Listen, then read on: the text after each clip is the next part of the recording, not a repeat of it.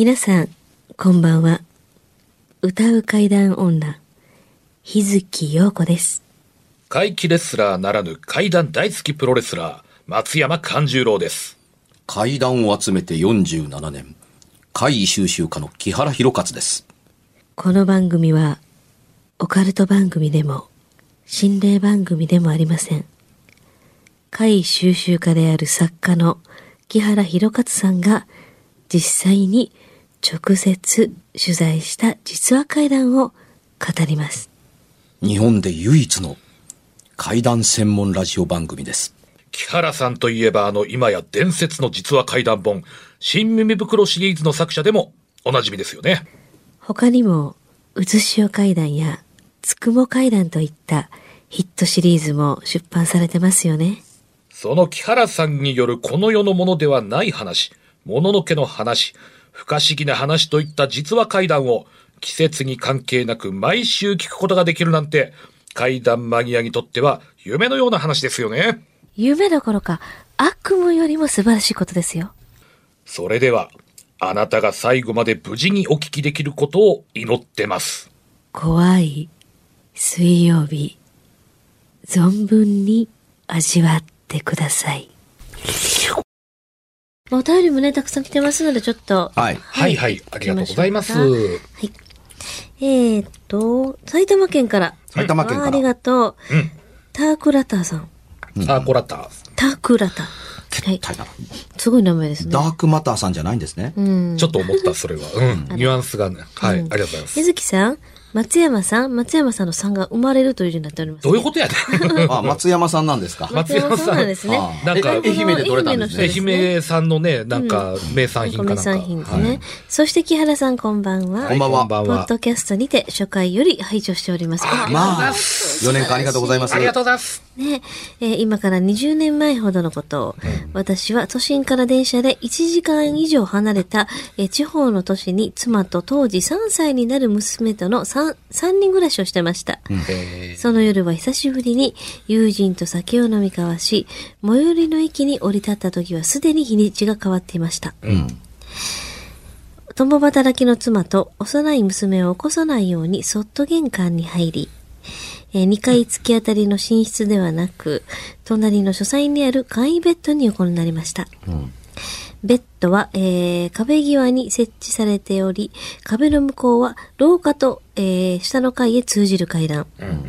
朝少し早く起きてシャワーでも浴びるかなどと考えているうちに眠ってしまいました。どれくらい時間が経ったのか、廊下を歩くスリッパの音と、幼児特有の床をどんどんと踏み鳴らすような足音に目を覚ましました。んいつの間にか朝になって、二人が起き出してきたんだろうなと、うつらうつらとしていたとき、体を折り曲げるようにして、横になっていた私の両手を、いきなり冷たい手がギュッと握ったのです。うん。その冷たさに思わず声を上げ飛び起きたんですが、部屋の中は真っ暗。時計を確認すると朝になったどころか、まだ午前3時を回った頃。急いで明かりを灯しましたが、部屋には誰もいませんでした。今のは一体何だったんだ、と、心臓はバクバク状態でした。なんとも怖くなってしまい、結局明かりをつけたまま眠れずに朝を迎えました。妻にはこのことは話しておりません。いい大人が怖い夢を見て震えていたなどと思われてるのも嫌だし、なぜ、えーまたなぜがあの冷たいえー手が女性であったという確信めいた感覚もあったからです。ちなみに一緒に飲んだ相手は男性です。たわいもない夢だと思いますが、えーそれ以前も、それ以降もこのような体験はしておりません。土地柄があまり良くなかったのかなと漠然と考えております。隣の竹やぶは地元の人に言わせると戦国戦国時代の塚だったそうです。狭い町内会で1年間に若い人からお年寄りまで、えー5人もの人が亡くなったこともありました。お祓いでもした方がいいという人もいたぐらいです。後日けめいておりますが。その後、事情があり、その自宅は処分し、現在は駅近くのマンションに住んでおります。2年前にその家は、えー隣の家から火をもらい、炎症してしまいました。あら。終わり？終わり。まあ全部をね、やっぱ関連付けてしまうとやっぱキリがないかなと思うんですけどかね。んちゃんさすがにね、3、4年も続けてると、ちゃんとしたこと言うね。やっぱでもまあ気になるのも仕方ないかなとは思うんですけどね。どうしてもそれだけあれば。視点が変わってくるね、このあの番組してるうちにね。あ、それ本当に勉強をさせていただいてますよ。今までだったらさ、普通に聞いて、うわ、怖っとかマジでっていうふうに聞いてたことも、と視点を変えて聞くと、あ、ちょっと待ってよって、それってこうじゃないとか、なるなる。んかちょっと、はい、ええ。あの、聞き方変わってきますよ本ね。当あの、この本編の話に触れる前にそうですけどね、最近、あの、僕の話、あの、呼んでくださってありがとうございますっていう方とよく、あの、イベントで会うんですよ。というか、イベントに訪ねてきてくださるんです。ラジオがきっかけで、はがき読んでもらってあり、嬉しいです、みたいなとこですけど、あの、階段の見方がずっと聞いてるだけで変わりました。っていうふうに。で、あのね、その方が苦笑いしながらいあのおっしゃったので、僕も苦笑いするしかなかったんですけど、はい容赦ないですね。ユーザーの投稿にっていうに、もうちょっとね、あの、いや、本人はそれが嬉しかったっていうに、あの、何読んでもらっても、あの、普通に、あの、自分が聞いてもおかしいと思うものも、いい話ですねみたいな、え、おかしいところ結構あるんちゃうんっていうものを、あの、パーソナリティの方が、あの、ことごとく褒めたたえるのでっていうのに、いや、それがラジオの基本と当たり前だと思っていたら、ユーザーに、投稿に、これほどよ容赦なく、あのいいや言われ、えあの、言う番組も珍しくて、もう最初聞いた時、ボロボロにバキバキに心折れたんですけど、あの、聞き、ポッドキャストで聞き直してるうちに、これがもし他人のものだったらと仮定すると、確かにその通りや。うん。つまりそういうところを埋めた体験談として書けばよかったんだというふうに、あの、気がついたことと同時に、まあいろんなところでいろんな、あのー音源聞いてるうちに、それおかしいんちゃうんっていうツッコミがラジオの番組と同じようにできてきて、うん。やっとその私たちが言ってることが分かった。こういう心理になるんだ。聞いて気がついたらっていうことに。気がついたら余計に番組が面白くなりました。これ勉強になりますねっていうふうに、あの、お褒めいただいた今月だけで4人かな、あの、いただいたんですけど、さて今の、あのー投稿いただいた、あの、はい。内容ですけど、はい。あのー松山勘十郎おっしゃった通り、そこに、あのすべて尽きるんですけれども、うん。階段で優秀で面白かったのは、冷たい女の人の手でギュッと腕が握られたっていうところまでで、十分です。それ以外のものは、あのーほぼ、あのー後付けで、もしか理由があるとするならば、っていうな、ということにみたいになっちゃうよね。そういうことになります。あの、人は、あの、理解しがたいもの、理解し得ないものをも、を恐れる生き物なんうんうんうんうん。ですよ。わ、からないこと、砕き、砕いて砕いて言うと、わ、はいはいからないことって、あのー怖いんです。怖さの種類がいろいろあるだけであって、あのー怖いことはすごく怖いんですよ。それはたとえ正義のヒーローであったにしてみても、普通の人間の持たない超常の能力の、あの、ある人間というのは、怖いんです。多分目の前で変な怪人を一撃で倒してくれるヒーローがあるかもわかりませんが、その一撃で相手の顔を貫いてことごとくコッパみじに粉砕する姿を見たときに、あの拳がいつ自分側に向けられるのかと思うとという想像するだけでゾッとしたりするということはおそらくあるはずです。他人事とあの決まったテーマで見てるからそうとは感じないようにできているのでそう思って、あのいないだけの話なんですが、はい。さてあの怖いから落としどころを求め求めたいのであの後ろの竹やぶは塚だった。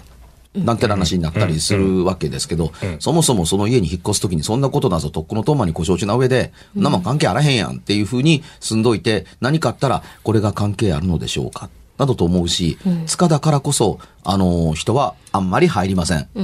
あんまり入らないところに、あの、普通の人に、あののご迷惑をなるべくかけるのだったらば、後で、あのご迷惑をおかけしたい。すぐに見つかって助けられたら困るからというので、あの選んでそこに、あの死を求めて入ってくる人がいるわけですから、うん、塚に、あのね、5人も6人も入って人亡くなりましたっていうと、塚が呼び寄せたかのように聞こえるかもわかりませんけど、そうではなくて、人が来ない塚だからこそ人が入っていってそこで死を選んだりするわけですから、これまたあの、塚が呼んでるわけでもないので、あのー塚と、そこで亡くなる方とは何の関係もありません。で、隣の家が燃えて一緒にあの燃えましたっていうのももちろん関係がないです。うんで、えーおそらくね、塚にもともと何らかの作用があって、あのーものをを引き起こす原因となるならば、塚の周りの家一帯全部同じ、似たようなことが、用の大小違いがあっても、その周り一帯の家は塚を取り囲むように、貝の多い地帯になってなければおかしい。ですね。その人んちだけってやっぱおかしいですよね。そうですね。あのー大災害のあった場所。例えば、あの、大空襲のあった場所で、はいうちの家には大空襲で焼けた方がよく出るんですっていう話。あの、頭から嘘だと決めつけてるわけでは、あの、ありませんが、その家の下でだけ死んでるわけでもないでしょう。うん。周り一帯。すると、隣、蓮向かい、あるいは後ろの家に何にも起こらへんのは、これまたなんでなのっていうと、んあのー空襲で焼けたかのように見える人がいるというのは、その目撃した人の主観ですよね。違ってるのかもわからない。まあ、変な話で、えー言うと、あの、燃えて焼けただれているのか、あの、腐ってドロドロになってるのかという区別をどこでつけてはるのかがわからないことも、あの、おお去ることながら、んあの、その家だけで起こるのであるならば、現れた人がそれであっても、周りにはないんだから、原因はその家特有の何かにあるからそこにしか出ない。うん。何かのスイッチが入ったからというふうに思ったりするわけですよね。これをむやみにうちの家にはこんなん出て、なんとその場所では昔大空襲の後で家が建ったんです。わーキャー怖いっていうとこですけど、そりゃおかしいやろっていうのがうちの番組の得意性だったりするわけですね。それは確かにそうかもしれないけれども、起こったことは尊重しますが、だったらもっと怖くて謎がありますよね。よその家は何もないんですか、ということと、それほどのことが土地や家にあり続けたのだったらば、その土地を入居するときに何も言われなかったんですか、んなどという問題が、あのーないとは言えないと思うんですよ。あの、きっかけで何かがあるということというのは、あのー確かにね、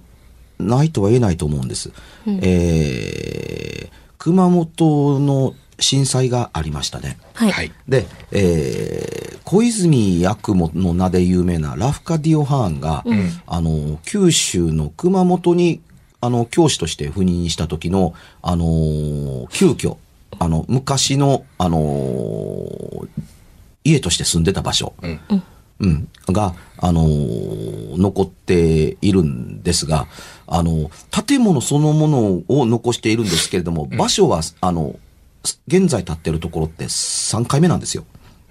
つまりその、え、元建ってた場所から移築されて、移築されて建ってるのが、あのー現在の場所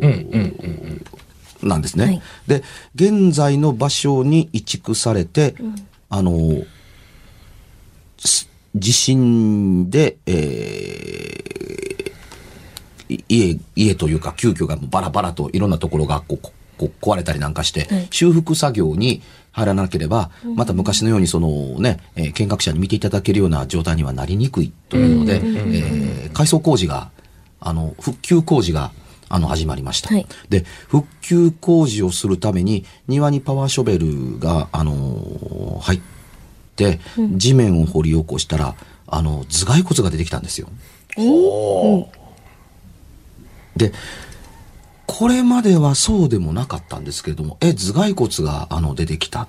あの、ふ江戸期の頃の、あのーぐらいの古さの頭蓋骨なんだということが、まあ、分かったんですね。はい。えー一つが見つかったのであって、きっかけでおそらくもっといくつも見つかったんだと思います。というのと、え、江戸期ってなんでわかるのというと、やはり地方ですね、その、移築された場所、現在建っている、はい。あの、小泉八雲の宮廷の、あの、昔の場所は何だというのを、あの、を、あの、古地図で調べてみたら、あのー昔の地域の絵というのが残っていて、えーお寺の後ろに広がっていた、あの、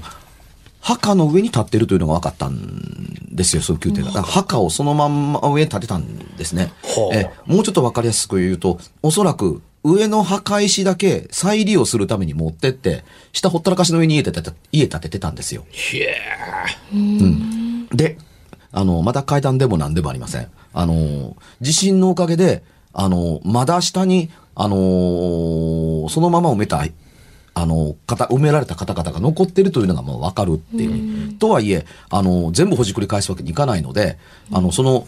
ほじくった場所というか、直すために出てきた人骨だけを伴うという形になるんですが、その、えー、現在に文化財として名を残す、あのー小泉八雲の宮廷の、えー、管理運営をさなさってる館長さんが、はい。あのー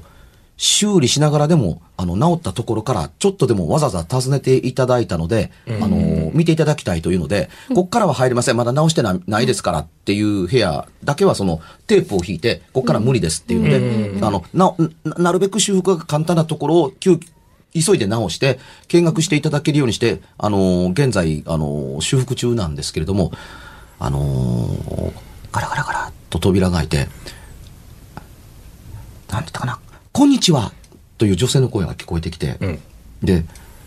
あ、あの、おお客さんが来やったのかなと思うと、いないって。あれ？と思っていると、人が住んでる家ではないので、文化財なので、あの、部屋の中を、あのー薄い着物を着た女の人が歩くっていうのを見るんですって。必ず、あのーこんにちはみたいな挨拶をされるんですって。で見るといないんですよ。うんいないから勘違いかなと思うと、一言お断りしてから入ってきたかのように、その挨拶だと、あのーそんなにびっくりするほど広くもない宮廷の中をはい女の人がうろうろするというのを3回も4回も見るんですって。うん。前はなかったんです、地震の。うん。あの、こういうこともあるものか。人はここでさっきの話ではないですけれども、はい。掘り出した頭蓋骨の人と関係があるのかなと思うのは人情だったりしますが、因果関係はわかりません。うん。ところが、今言った通り、ちょっとでも、あの、お客様に見ていただきたいというので、入っていただいたお客様から、あ、あの、はい、どうかされましたかって。う私たち以外に見学の方、いらっしゃいますって。いいえ、あの、受付をしているので、その二人以外は受け付けてないので、いいえっていうふうに。ですが誰か歩いて回ってさっきからずっとその、すあそこを通ったりここを通ったりするんですけれどもというお客さんが、もうすでに何組か、あのー現れているというので、少し怖いんですよね、というふうに。で、あるお客さんがその、あの、ここがこうでってちょっと案内してたら、ふっと小さく声を上げるので、どうかされましたか？って言って、今、ここ一歩入った途端に、ここだけ、ゾッとするぐらい冷たかったって。あの、凍りつくか、冷たい、あの、空気の中に入ったかのように、あのー体が感じたので、その、怖さではないけれども、結果的には同じ表現です。ゾクッ、ゾッとしましたっていうふうに。え、でも何でもないんですよね。体が感じたと元に戻るんです。でもびっくりするぐらい冷たいものに今触れましたっていうことを、あのーおっしゃってたそうですって。これ現在進行形で、この間小泉八雲の4代目、はい小泉ボさんから、今ね、熊本の八雲の旧居邸がちょっと怖いんですっていうふうに、こんなことひおっしゃる館長さんではなかったんですけど、すで、にその館長さんが今頃になって、いや、地震の後出るようになりまして。地震の後しばらくは、あの、直せなかったのでそのままだったんですよ。ようやく復旧にはいん立ち上がって、あの、工事が始まって、ちょっとでもお客さんに見ていただけるようになって、ご自身がしょっちゅう中に入るようになってから、謎の女が訪ねてきて、あの、急遽うろうろする。3、4回見ていて、同じ人物だそうです。ねえ。同じ。うん。あのー墓だからっていうのが理由ではないかもわかりませんけれども、全く理由と関係がない、理由として成立がないのかというと、これも何とも言えないという一つの事例ですね。ねうんうんうん。あの、これまでの2回の、あの、最初に立ってた時、次に移った時は何もなかったんですよ。3回目にそれがあったっていう、3回目に移った場所は、あの、江戸期の時に、あのーお寺の裏で墓地だったというのが分かっているのと、あの、地震が、の後であり、あの、改築で、あの、パワーショベルが頭蓋骨を発見した時から、スタート。この時からスイッチが入ったとしか思えないという形で、えー現在進行形の階段として、あの、動きつつあります。現在進行形です。うん。先ほどの方も、あのね、あのざっくばらんに言いましたけれども、おそらくあったことであり、怖かったことだと思います。冷たい手でギュッと握られて、あの目が覚めても手で、冷たい手で握られた女性の、あの、握った手のひらの感覚、指の感覚、おそらく残っておられたから、あの女性だと思い続けて、すごい冷たく手に握られたっていうのを覚えておられるんだと思いますね。それ以外は本当に、あの、それが起こるとすれば、こういうことと結びつけれると辻褄が合うという事例のおっしゃる通り、後付けではないかと僕も思います。はい。階段としては優秀だと思います。体験談として。はい、ありがとうございます。はいさあ、告知いきますか？はい。えーでは、拙者からの告知ですが、はいえー10月8日、えー大阪プロレス宮古島区民センター大会、えー10時半開始でございます。こちらに、えー客演で、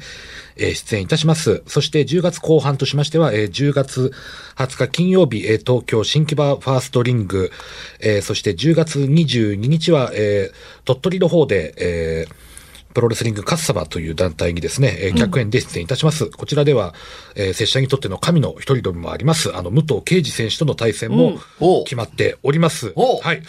で、えー、何しか、えー10月はまたいろいろと忙しくなっておりますので、また各地の、またラジオのリスナーの皆様もいらっしゃったら、ぜひ松山勘十郎に会いに来ていただけたらと思います。よろしくお願いします。はい。はい。えー、私の方もですね、結構バタバタバタっといろいろ入ってきております。そバタバして、タやねあの、舞台の方もね、えー12月の2日3日とありましてね、もう稽古も始まっておりますが、えー詳しい、まあ私の情報は、日月陽子、ひらがなでつに点々の日月陽子で検索してください。ホームページももちろん、あと SNS サイトもたくさんありますのでね、よろろしくお願いします。はい。えー、さて私ですけれども、10月14日の土曜日、東京新宿ロクトプラスワンで、新耳袋、19年間続いているオールナイトの怪談トークライブ、新耳袋を、えー、取り行うのと、翌週の10月21日の土曜日、大阪新耳袋のトークライブを、えーやりますので、えーぜひに、えー最近怪談いろんなところで語りた、語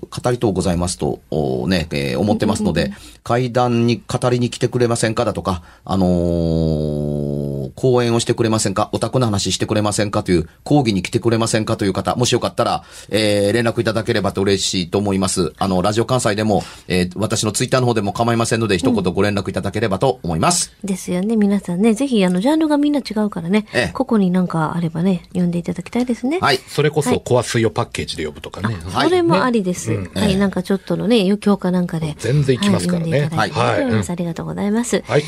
さあ、それでは来週もね、3人でちょっと怖い、そして面白い番組をね、頑張ってはい作っていきましょう。作っていきたいと思います。はい。番組からのとっておきの怖い情報です。番組では別冊怪談ラジオの販売を始めました。番組はもちろん書籍やイベントでも今まで詳しく語らなかった。いや、語れなかった。木原博勝のここだけでしか聞くことのできないとっておきの話をメインにして毎週アップしております。それともう一つ、怪談ラジオ、怖い水曜日の前身番組であった幻の深夜ラジオ真夜中の会、全8回の完全版と、怪談ラジオ怖い火曜日、全26回も毎週1本ずつ販売していきます。深夜ラジオの木原さんの怪談だけと、